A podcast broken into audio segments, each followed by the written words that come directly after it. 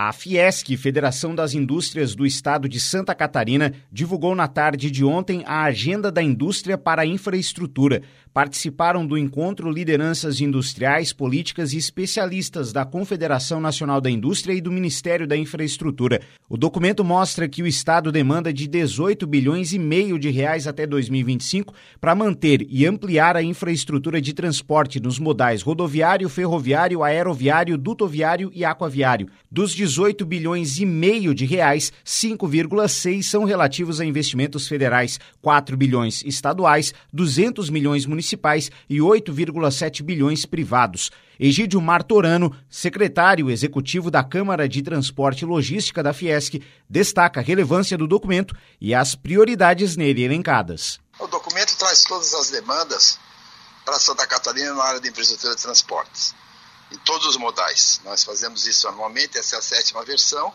Definimos aqui algumas prioridades relacionadas às nossas rodovias.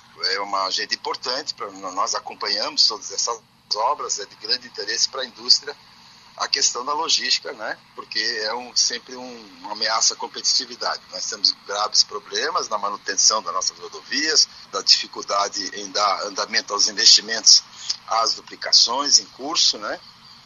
Então, nós elencamos ali todas as demandas relacionadas a todos os modais, como também a, a algumas prioridades. Lógico que a gente tem que é, considerar que a, a, nossa matriz é mais de 60% focada na, na, rodoviária e nós temos que é, cuidar bem das nossas rodovias. Então, nós estamos elencando aqui as tradicionais, uh, o 63 470, a duplicação, 280 a duplicação, o 63 o término na ampliação, a 285, eu acho que de interesse do sul do estado, né? também o término da obra, mas nós damos grande ênfase à questão da conservação, conservação, restauração e manutenção.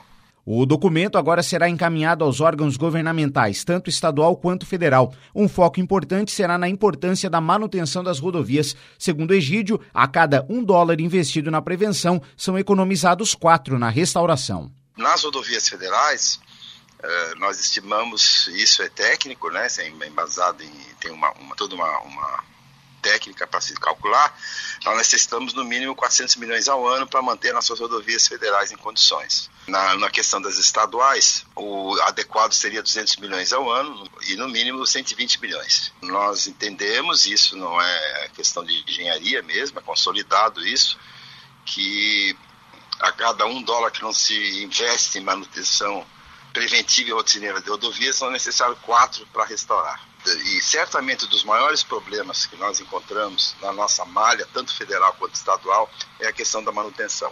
Condições ruins do pavimento, na segurança, uh, isso é o, o, grande fator para os acidentes e também para os atrasos, o, o aumento do frete, o, do custo do seguro e da perda de competitividade da nossa indústria.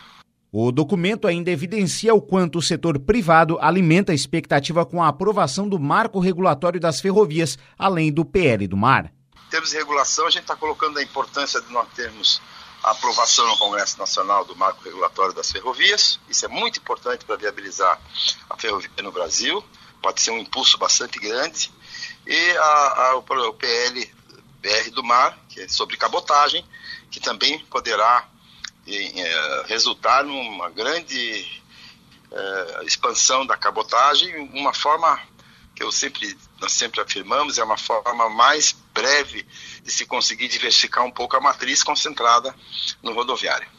Egídio Martorano, secretário executivo da Câmara de Transporte e Logística da Fiesc, afirmou ainda que a agenda sempre tem servido como base para os líderes políticos alinharem as prioridades. Entretanto, ele entende que é necessário procurar soluções sem os governos. E uma das questões que nós colocamos é que nós precisamos uh, procurar soluções, nós mesmos aqui, que não dependam de investimentos do, do, governo. Nós temos que procurar aí reunir um banco de projetos para trazer a, a, o setor privado para fazer investimentos em infraestrutura. É a única solução para o Brasil e para Santa Catarina. Reportagem Eduardo Madeira.